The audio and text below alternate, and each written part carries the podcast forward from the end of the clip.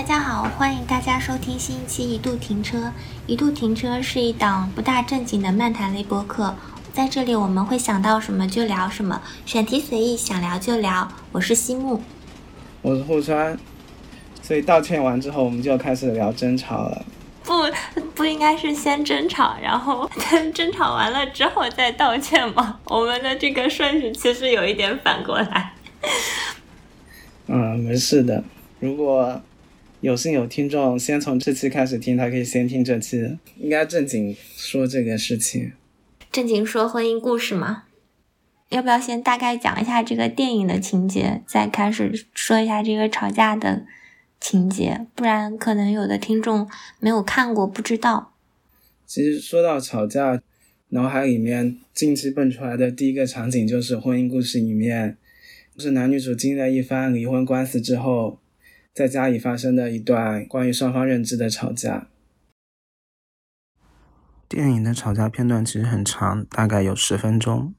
这给大家播放他们吵架的高潮部分。What? You're so merged with your own selfishness, you don't even identify it as selfishness anymore. You're such a dick! Every day I wake up and I hope you're dead.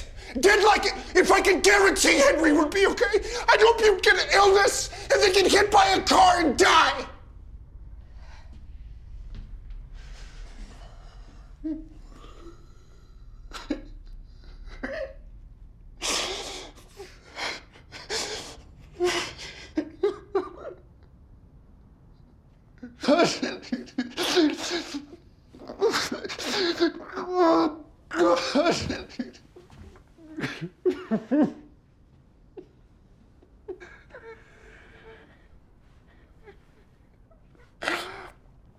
Sorry.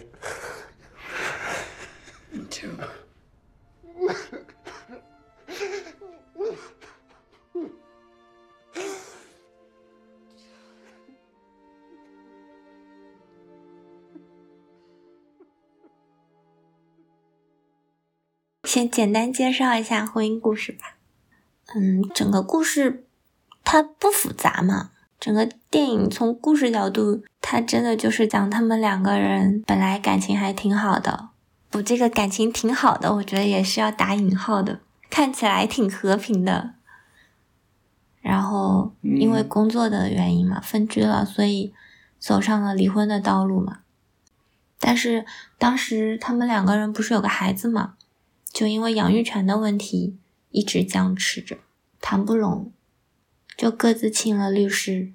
然后在请律师打官司、互相揭短的过程中，两个人的矛盾不断激化嘛。嗯，从最开始的心平气和，一直到后面剑拔弩张，整段吵架是这个电影的高潮嘛？但是。就吵架以前和吵架以后，他们的关系都是还算不错的。就好像两个人在和睦家庭中本来区隔的一张膜，在不断的争执和争吵过程中被撕破了。哪怕他们最后争执的只是这个孩子每一个星期多半天的抚养权的。其实我在看整部剧的时候，我能感受到他们两个人一直是试图好好沟通的。哪怕是在那十分钟的吵架的那个整个过程的最初，他们也是在试图好好沟通的。嗯，但是在沟通过程中，两个人都会有各自理解的对方的错和自己的付出的不甘，就会导致，其实，在看似平和的争吵开端，最后引向了非常浓重的情绪爆发，双方都是。我我觉得是因为。双方一开始的心态就不大一样。其实撇去男女双方在这段关系里面谁的付出更多之类的这些，我是觉得，其实，在整个吵架戏开端，双方一开始的心态就是不大一样的。所以，一旦有一个人开始指责了，双方其实本身就积怨已久嘛。所以，从最开始。感觉像是很日常的那种试图沟通，然后到彼此指责，再到将对方骂到一无是处，就仿佛是个魔鬼一样。但是他们在骂完了之后，又突然开始清醒，感觉到特别脆弱，开始哭泣。我感受到就是在他们沟通过程中，他们其实一直在传达着他们对于婚姻这段关系的怀念，或者说对于婚姻这段关系中各自自我的理解。会有一方说我们之前已经说过这个了，嗯但另外一方说我们没有说过这个。一方说我们之前的生活是多么的美好，另一方说并不美好。然后对方就说你现在觉得不美好，只是你现在想把它想象的不美好。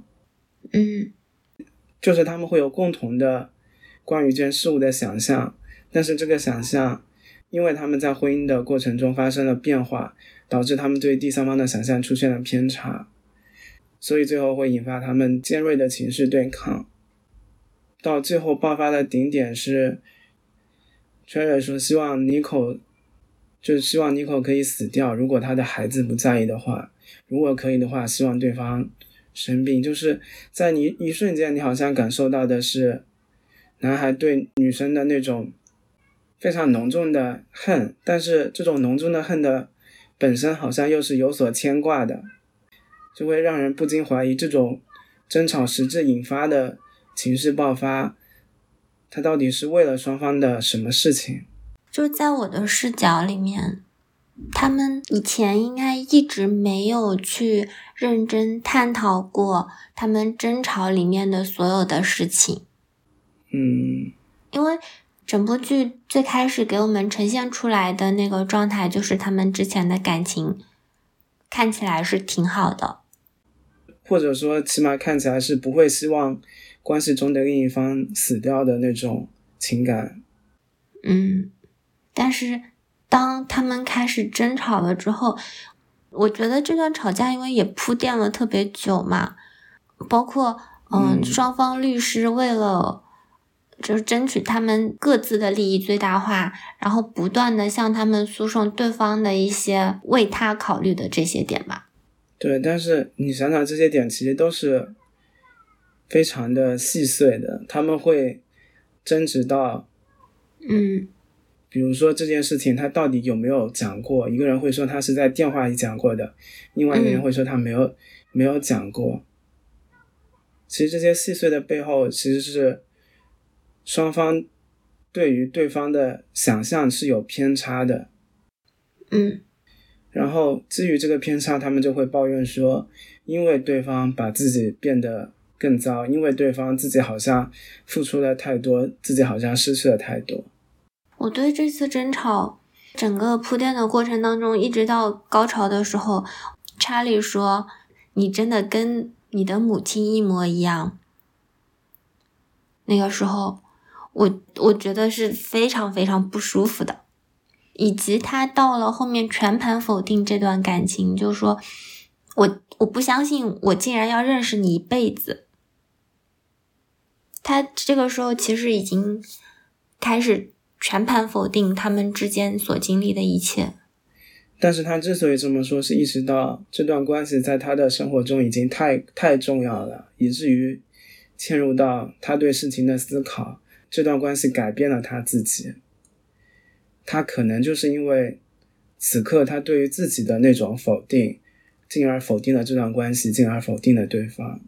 就好像我们在看到的是双方对于对方的一些思考，对于对方的一些不满，但是好像又是对于自己的那些刺痛。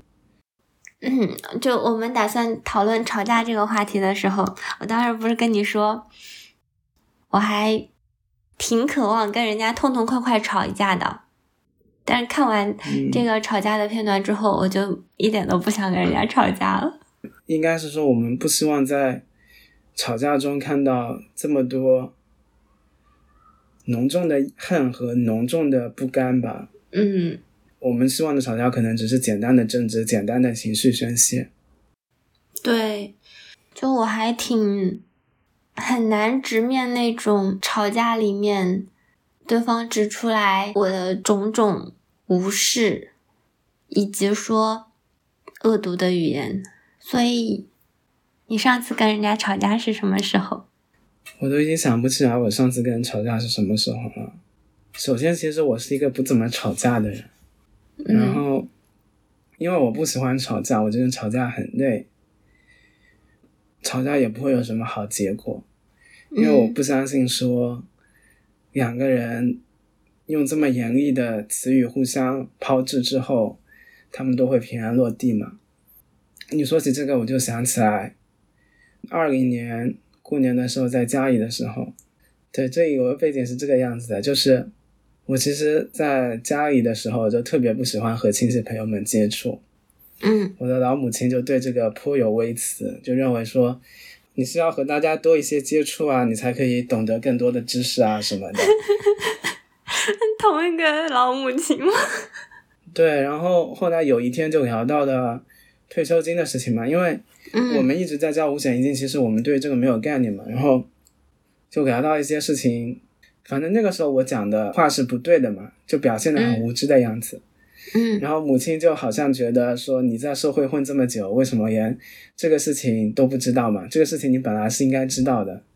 然后整个对话就上升到了我母亲说，让你平时多跟别人沟通，不然怎么会连这个不知道？我那个时候他就进行了一个很深入的谴责嘛，就表现的我所有的无知都是因为我不愿意走出家门和那些年纪比较大但是只讲家长里短的亲戚沟通的原因。就他的整个归因就很奇怪。我那个时候就很莫名又很无语，我就跟他接着说，就是意思就是说，就算我出去跟这些只聊家长里短的亲戚说话，也并不能增加我的见识啊什么的，嗯无形之中可能声音就大了起来嘛。嗯那，这可能就是上一次相对比较严重的争吵嘛。当时因为我旁边我姐姐也在，然后嗯，就他从中做了一些调节嘛，嗯嗯，然后这个事情就这么过去了。嗯，我一般比如说我我老母亲这样子说我的时候，我就不说话了。那我还是会据理力争的，因为他的论点站不住脚啊。但是这个事情之后，我就仔细想了一件事情，就是嗯其实老母亲要跟我争吵这个退休金相关的事情，是因为她本身是，因为我的老母亲本身可能就是一直在外经商，她的是没有那种一直交社保退休金的这种情况的嘛，就是她一直会担忧说，以后自己老了之后生活应该怎么办嘛，所以嗯他就会觉得我应该珍惜自己的那种之后的生活保障嘛。其实可能是他对我的一种关注和他对他自己年纪大了之后的担忧，最后引向了这种争吵。只是说他争吵所用的方式，并不是我想听到的，或者说并不是用更合理的角度来跟我讲这个事情。他其实是有需求想要找你了解，但是没有很好的表达他自己内心的需求，然后反倒在指责你。对，所以你还记得，就是你们当时吵完之后，你大概是一个什么样的心情？我好像也没有特别的情绪啊，我也不觉得对方错啊或者什么的。我就很认真的研究了一下我老母亲说的事情，巴拉巴拉，然后跟她讲了一通，最后双方愉快的都得到了进步。那很好呢。对，然后这件事情就过去了呀，然后我们也没有再说过这个事情了。在我的视角，好像需要非常努力的回忆才能想起这件事情，但是我不知道在他的心中有没有记住这个事情。所以呢，所以你的上一次吵架是什么时候呢？我上一次吵架应该是跟我姐，就有一回我姐晚上十二点的时候给我打电话，让我帮她做点事儿，而且是那种颐指气使的态度，比如说呢，怎么怎么才算颐指气使？就是理所应当你要给我去做啊，就跟领导派任务下来的那种态度。嗯，然后本身白天我因为陪他们家小朋友，就晚上特别累，就也没睡好嘛，并且嗯他打过来的时候是晚上十二点，他打过来说的时候，我判断了一下他说的那个事情，我那天晚上做和第二天白天再做完全没差，不属于紧急且重要的这个范围。然后你就挂了他的电话，并拉黑了他。没有，我我我当时瞬间就很生气嘛，就冲他发火。嗯，所以你生气点在于这个事情并不重要，但是打扰了你的休息，而且他的态度很糟糕。对，因为他说的事情完全是可以放到第二天的，但是他非得要半夜的时候给我打电话，并且，嗯，被打扰的时候，我当时就先说了几句嘛，包括我跟他说我在陪他家娃睡觉，对面的语气是那种，我怎么知道你在陪他睡觉啊？一点都没有感觉到他那种在意的态度吧？嗯。其实最主要的，我会觉得本身其实是他找我帮忙嘛。我们正常找别人帮忙，应该是比较客气的态度。我的要求已经不算高了，我也不要求他对我有多客气。但是，请把我当成一个正常的人类去考虑。半夜十二点的时候，给给别人打电话，考虑一下人家是不是已经睡觉了。然后当晚你是怎么做的呢？我很生气啊！我就我就是 表达了一下我非常生气的那个情绪，并且其实我在电话里也明确告诉他我为什么生气嘛。就表达完了，我就挂电话了。其实挂完之后我还是很气，我气到后来就一直睡不着嘛。我觉得又气又委屈。后续是什么样子的？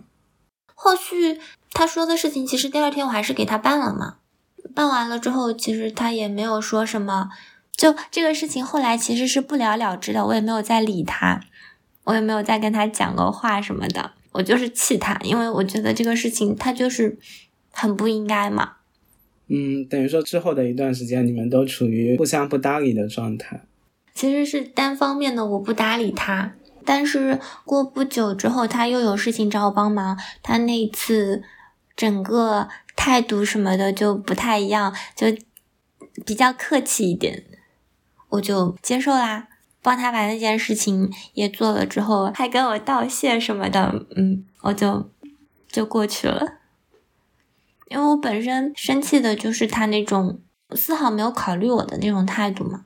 但你这样说起来，好像这个事情就两边都是单方面的。你这方面好像单方面的不理对方，对方好像觉得他单方面的跟你道谢之后，这件事情就过去了。其实这个事情就并没有影响到他的正常生活状态嘛。所以这是不是你单方面的争吵呢？那不然怎么办呢？我还要冲到他家去，去跟他吵一架吗？我其实特别特别不擅长吵架。那如果我这么有理有据的话，我就会把对方拉黑，等着对方过来道歉啊！天呐，除了别人骚扰我那种，我都没有拉黑过别人。哦，那其实你的默不作声也其实是一种拉黑了，只是没有等到对方的道歉。嗯，其实是对方可能觉得我就是在使性子或者怎样。对方可能压根没有觉得他有问题，对方可能只是觉得他的问题在于没有跟你说谢谢，所以。后面他跟你说谢谢之后，可能造成你不快的原因也去掉了。不，就是我生气的其实是态度，不是那句谢谢，是他第二次再找我办事的时候，整个态度就不是那种领导让下属办事的那种态度。那还好呢，那证明他进行了深刻的反思吗？未必是深刻的反思吧，至少我需要让他知道。我的底线是什么？我可以帮你做事情，没有问题。但是，请你不要觉得理所应当，请你不要一副颐指气使的态度，请你在让我帮忙的时候，也考虑一下这个时间我是不是已经休息了。我只需要对方把我当个他要找人帮忙做事情的人，而不是只是他可以随意使唤的妹妹。所以我是觉得最后达到了我的目的的。所以其实吵架这个事情，不同人还是会有不同的风格。我这两天就在想，说我为什么是不太愿意和别人吵架，或者说不太愿意和别人起那种明面上的激烈的冲突的？是为什么呢？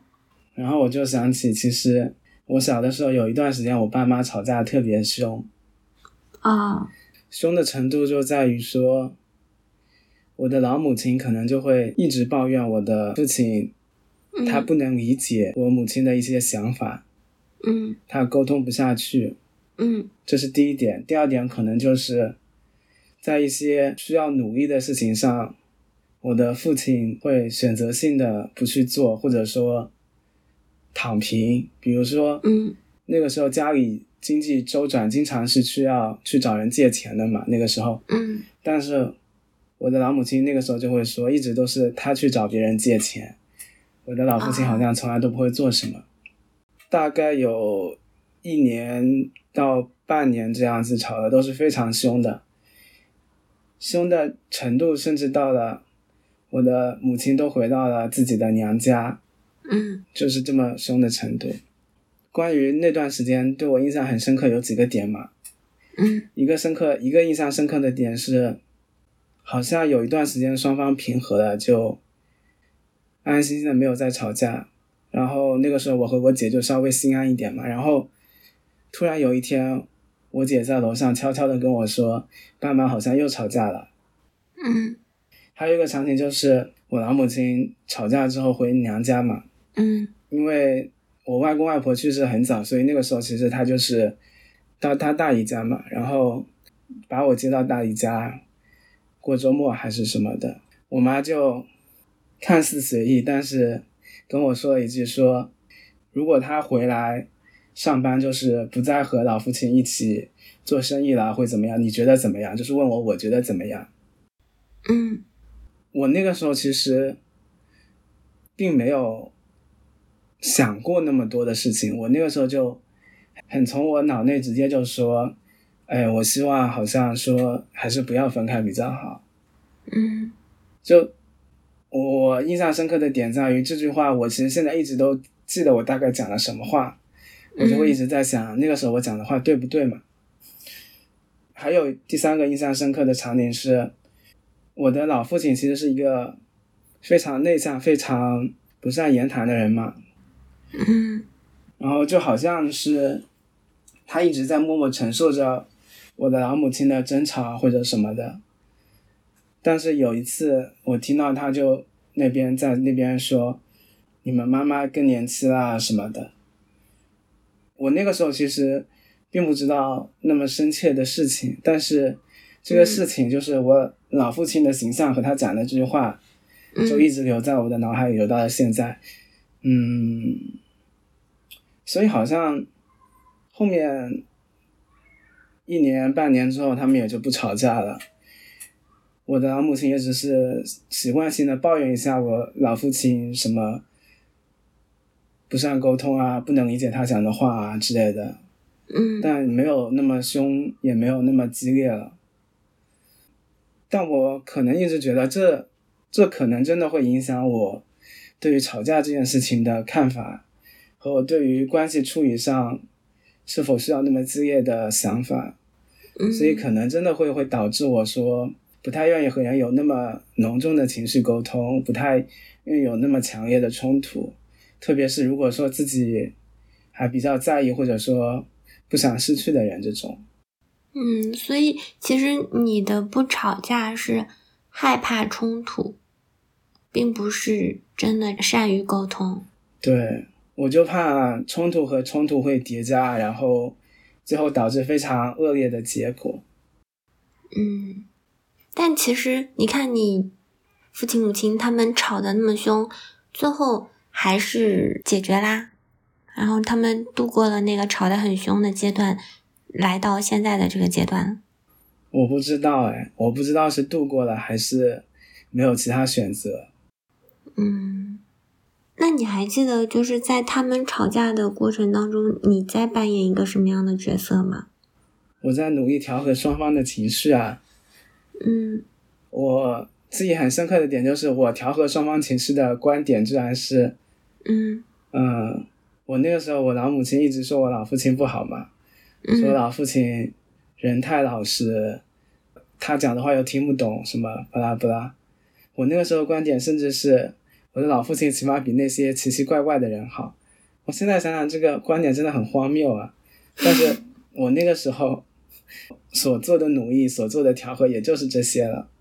嗯，但是对于比如说处于争执中的两个人，我现在想想，如果是现在的我，好像也想不出什么更好的事情，讲不出更好的道理。但是那段时间，可能真的就对我对于吵架的认知啊，或者想法啊，产生了非常大的影响。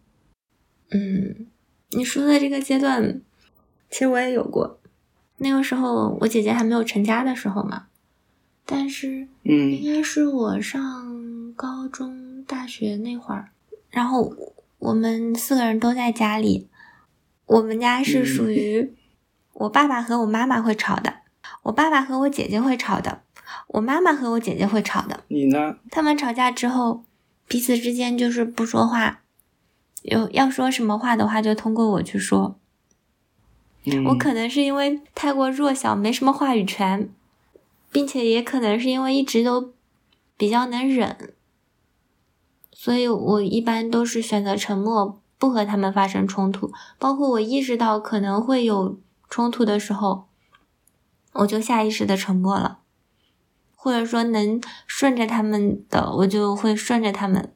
嗯，但其实，所以家庭家庭里面会。经常出现，不是这个人和这个人在沉默，就是这个人和这个人在沉默。你知道，最最夸张的时候是他们他们三个聊聊彼此吵架了。家里面，我本来在家里面话就不多嘛，那个时候话就更少了。然后他们吵架了，嗯，对，就突然好像我我在家里面特别重要。但其实我一点都不好受，我也不想当他们的传声筒。嗯，那你有尝试去调和他们的关系吗？如果你经历过很长时间他们这样子的彼此吵架的话，你会突然发现他们之间的矛盾并没有那么好调和，而且那个时候他们并没有把我当成一个可以诉说的对象。他们只是觉得，嗯，家里面还有一个人，然后通过这个人传话给另外一个人，也并没有想从我这里去调和这段关系。一直到我就是在更大一些，就至少上大学回来以后，这个时候我母亲和我姐姐再发生矛盾，什么时候我会开始。尝试去解决、去调和，但其实其实也蛮难的。所谓的调和，也只是因为两个人分别从不同的角度去诉说这件事情里面对方的错。嗯，但是你就会发现，在他的视角里面，错的都是对方，自己都是没有问题的。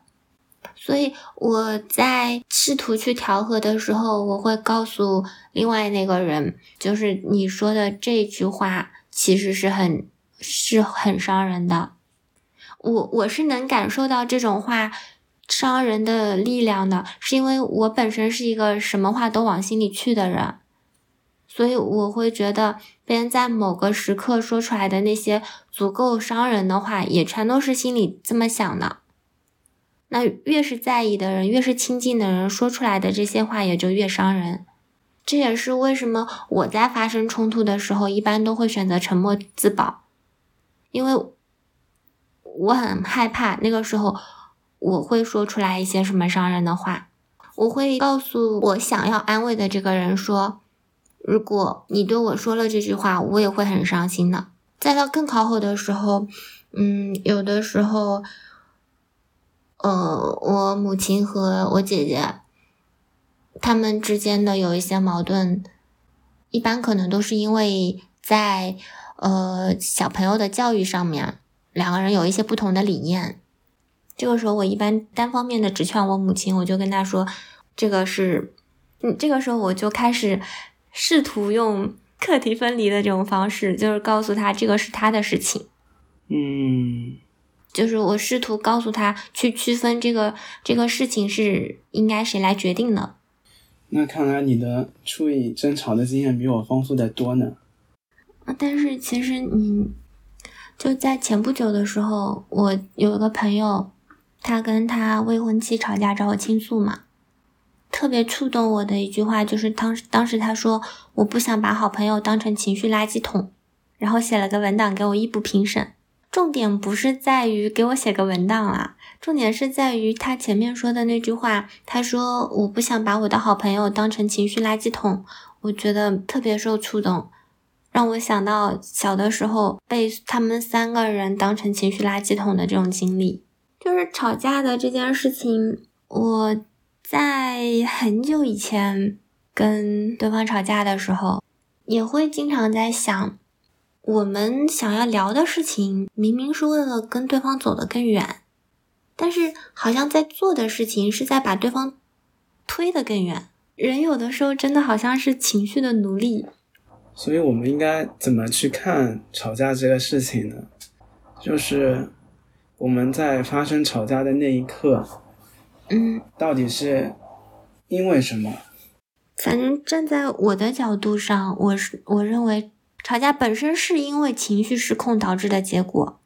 比如说，我们在即将要触发吵架的那一瞬间，嗯，我们选择去讲出那句话，和我们选择不去讲那句话，分别到底是因为什么？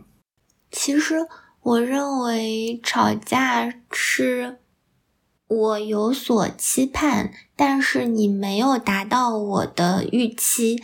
导致我情绪上失控的结果。所以在你的视角，吵架和道歉是一样的，都是因为我跟我对这一个人有所预期。不不不，道歉是我对这这段关系还有期盼，但是吵架是我对这个人当下有所期盼。那你对吵架这个事情的情感很细腻呢？你应该不会主动开启一段争吵吧？我之前不是说。嗯，我还挺想要去跟人家吵一架，就就那种痛痛快快的宣泄自己的情绪的那种吵架，是因为我多数时候是宁可压制着自己的一些情绪嘛。嗯，所以当你决定不压制自己情绪的时候，是对这个人这段关系充满了极端的期许，还是失去了所有的期许呢？当我。跟对方吵架的时候，我应该是压制不住自己的情绪了。嗯，那对我来说好像分两种诶，一种吵架是因为有一些人我是真的不想再和他相处了，嗯，我就想骂一骂对方，因此引发了吵架。好的。另外一些人我就不想和对方起争执啊，觉得吵架确实太消耗。精力了这种，我就会选择不去吵架嘛。归根到底，其实是害怕冲突。嗯，但是你会有控制不住自己情绪的时候吗？我好像还好哎。就是在你害怕冲突的时候，你会选择怎么去压制下自己的情绪呢？不用特别压制吧。我的选择是快点结束这段话题啊。那如果对方还想要跟你继续探讨这个话题呢？那就是对方都对嘛？这你看，这就是嗯，我们俩对一些事情产生争论的时候，我会试图跟你把这件事情聊清楚嘛。但是你那个时候可能就是表示，那好，那你想怎样就怎样就好了，或者说你我再继续问你的时候，你会选择沉默吗？对，因为其实本质来看，我相对于不要吵架这个结果，我没有那么在意这件事情。嗯，但是其实，嗯，站在我当时的角度来说，我是本着只是想要跟你把这件事情聊出一个结果来，这个结果是我们两个双方都满意的一个结果。那我可能觉得很难达到双方满意的结果啊。嗯。没有必要接着沿着这条线继续下去啊！所以在这种时候，我就会有一种，嗯，一拳打在棉花上，哪怕好像就有一种我想吵架也吵不起来。但我也不是真的想跟你吵架，我其实只是感觉你的这种态度让我很想吵架，你知道吗？不是，但是你要知道，吵架解决不了任何问题啊，你不能成为情绪的奴隶呀。就是我感受到的是一种拒绝沟通的态度。不是就这样呗？就是有两种吵架的，也不说吵架的方式，有两种沟通的方式，一种就是现在这样的，就是说。搁置争议，但是说都按你的来。还有一种就是，嗯，看起来非常高兴，和你非常认同，但是内心其实也是一样的。你更希望是哪种呢？那我希望是第二种。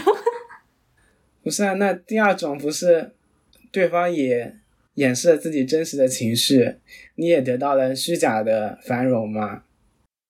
但是我没有看出来嘛。当你这样跟我说之后，我又会觉得啊，自己真的太过分了。有一种明明已经得到了我想要的结果，我还希望对方兴高采烈的接受这个结果。所以从这里可以总结，吵架有一种最严重的吵架就是这种得寸进尺的吵架。可是，嗯，我我会觉得，就是每一次的这种退让和妥协，都会有一种他的情绪会逐渐累积的嘛。看你怎么想这个事情，哎。就这是两种对待吵架事情的风格嘛，就是，嗯，就在任何关系里面都会有两种，一种就是他们该吵就吵嘛，如果有情绪对立或者沟通不畅，他们当时就会吵架嘛，嗯，那有些人可能是吵着双方把事情沟通清楚了，然后就过去了嘛，还有一种就是。双方拒绝吵架嘛，这会导致情绪在双方内心堆砌嘛，最后演变成真正爆发的时候特别严重嘛。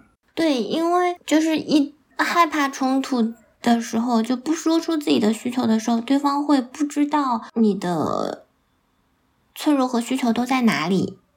嗯，那对方其实是没有办法从这次争执当中去更了解你，在下一次发生矛盾的时候。还是会遇到一样的问题，所以这归根结底还是要看人啊。就是有些人和有些人可能就是应该好好吵架，越吵越好的。但是有些人和有些人可能吵架真的就是会导致关系的破裂啊。所以，所以你会觉得人跟人的关系是吵一架就很容易散掉的吗？我觉得是。因为我每次跟人吵架，目标就是散掉啊。那你有那个让你觉得你就算跟他吵一架也不会散掉的人吗？哎，我很难从我的视角想这些事情哎。因为如果如果我觉得这人不会散掉，我应该也不会跟他吵架。啊，这样啊？或者就是我说的，就是像你我之间这种沟通，已经是在我视角里面比较浓重的争执了。我其实。嗯，虽然说面对过很多吵架，包括我跟我姐姐之间有的时候也会有一些矛盾嘛，但是，嗯，她其实一直给我呈现出来的态度就是没关系，我们吵归吵。就前段时间不是，嗯，南航出了随心飞嘛，他当时就跟我说：“你快去买随心飞，跟我一起出去玩吧。”因为我不想去嘛。我跟他说，我们俩出去是要吵架的。他回我的是，吵就吵呗，反正会好的。嗯，所以我觉得在这个非常简短的对话里面，也表现出来我跟他对我们俩吵架这件事情截然不同的态度。我不喜欢这种冲突，我不喜欢吵架之后我们俩处于这种不舒适的态度。但是其实他是很快就就此接过的，是因为他知道我是那个他哪怕跟我吵一架。我也不会走的人。其实，如果你这么说的话，对于那些吵架会导致双方关系更糟的人来说，好像每一段关系都是有额度的。只是说你在一段亲密关系，或者说你和你的家人，双方都会觉得那个额度都是无限大的，会有点有恃无恐的那种感觉。所以可能你的姐姐才会觉得说吵架就是吵架，但是因为你们是亲人，最后还一定是会是亲人。嗯，但是其他的关系里面，我们可能也不自觉的带入了我们的之间的额度非常多的这种状态。嗯，一般来说，我不太会去用掉任何人的额度。哎，本身我们都不是那种会轻易和人家发生冲突的人嘛。但是，嗯，我有的时候也会想知道，比如说我跟我特别好的朋友吵一架会怎样？因为哪怕没有吵架，你跟人的关系也是会逐渐淡掉的。那你不是一直在小心试探这个关系吗？但是我平常其实是不会去做这样的事情，只是我内心埋着一颗 雷。但不是所有的人我都会有这样子的想法啦。还有可能你们怎么吵的，也会看本次吵架消耗了多少额度吧。就有的夫妻他们从来不吵架，就就像婚姻故事里面查理和妮可一样，他们在以前的生活中几乎是没有吵架的。但是，他们这一次吵架消耗掉了他们所有的额度。所以这些其实是我们对于自己和自己关注的他人的争吵嘛。那作为一个旁观者的角度，我们应该怎么去看别人的争吵呢？啊，你有那种印象深刻的遇见吵架的人吗？嗯，其实我有两个印象特别深刻的冲突。先说比较近的这个吧，就当时其实他们没有吵起来。嗯嗯，那那次是那个我早上跟他们去爬山，然后下山的时候，朋友就说下午要选房嘛，我比较好奇，就一起跟着去了。到了之后，就是先是听他们两个人讨论哪些条件比较重要。但是，因为他们两个人的思考方式和策略是不同的，那个讨论比较激烈，让我感觉到了有吵架的苗头。瞬间，我有一种无所适从的那种感觉。亲临吵架现场。是的，当时你不是也在吗？对啊，然后我非常淡定的看着这一切。那是因为你已经。就那那不是你第一次经历他们这样子的争执现场嘛，对吧？嗯，但是是是我第一次面对他们这种程度的。对，然后当时你不是就感觉还挺紧张的吗？我看你在那个坐在桌子上局促不安。对我我都不敢动了，我当时在想，妈呀，我我我是不是不该来的？我不应该在这里。当时西木就默默。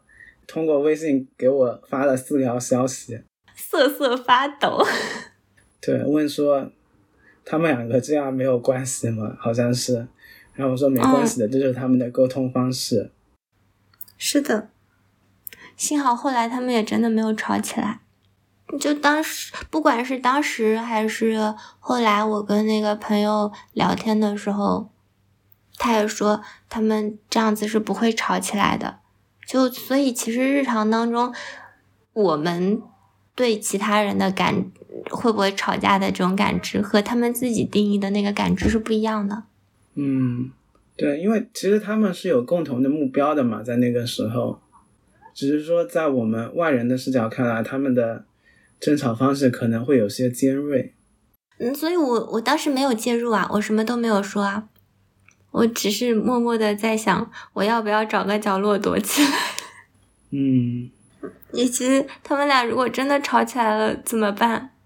你会时常设想，如果两个人吵起来，你要怎么办吗？我不会啊，因为我觉得大家一般在外面，在外人面前都不大会真的吵起来吧？吵架不是一件比较私密的事情吗？好的，所以你第二个事情就要讲泼妇骂街的故事吗？嗯，是的，是因为不知道那是多久多久以前了，就记忆里面有一次夜半未眠，从大街上传来别人吵架的声音，我听不清别人在吵什么，但是那个声音特别尖锐，但是嗯，突然特别清晰的传来一句话：“你怎么不去死啊？”是吵架过程的双方一个人讲的吗？嗯，虽然我没有亲临这次吵架现场，但是我从另外一个角度来讲，我也在吵架现场。就这种吵架的浓度已经刺破了你你和吵架现场的空间差距。嗯，但这个时候我就在想，这种你怎么不去死和婚姻故事里面的我希望你去死是一个事情吗？我不知道呀，有可能吧。就是这种，嗯，两个人关系里面的争执，如果让关系之外的另外那个人介入的话，我我不知道应该怎么去处理这样的事情。其实，好的，所以我们这段当面遇到别人的争吵是没有任何建议的。那 你有什么建议吗？因为你不知道这两个人本身的相处模式啊，什么是什么样子的，你怎么给建议嘛？你这不是瞎给建议吗？不是，所以我们就应该让他们自己吵自己的吗？这样又好像太冷漠了。难哎，是呀，所以不要去亲临别人的吵架现场，你吵架也避着别人一点，好不好？真是了不起的建议呢。来自战战兢兢、瑟瑟发抖、想要躲到角落里面的西木。来自昂然挺胸站坐在那里的互川觉得，就用平常心看待就好了。嗯，因为不同人有不同的相处模式嘛，其他人可能确实是通过争吵来达到一致的目标。哎，所以我们聊到最后，好像结果还是说不同人有不同的沟通方式，我们很难给出一个确信的方式，说我们应该怎么判断两个人的争执，我们应该怎么处理。和另外一个人潜在的冲突情绪，嗯，也许下次遇到同样的事情的时候，我们还是会吵架，或者说还是会不吵架，只是说我们可能要更多一些关于这件事情本身的思考。嗯，我是觉得，因为吵架这件事情是不可避免的，所以真的在吵架的时候，尽可能收着点儿。不要脱口而出，就是对对方的全盘否定，一下子把所有的额度都耗干净了。吵完之后，等情绪稳定了之后，大家能坐下来去聊一聊，看到对方的脆弱和需要。嗯，这可能才是吵架本身的意义。好的，好的，那我们本期节目就录到这里。听众朋友，如果有意见或建议，可以给我们评论。也可以给我们发邮件，我们的邮箱是一度停车 at gmail 点 com。如果觉得我们做的不错，请给我们多多点赞，或者在苹果播客给我们点个五星好评。谢谢大家的收听，拜拜，拜拜。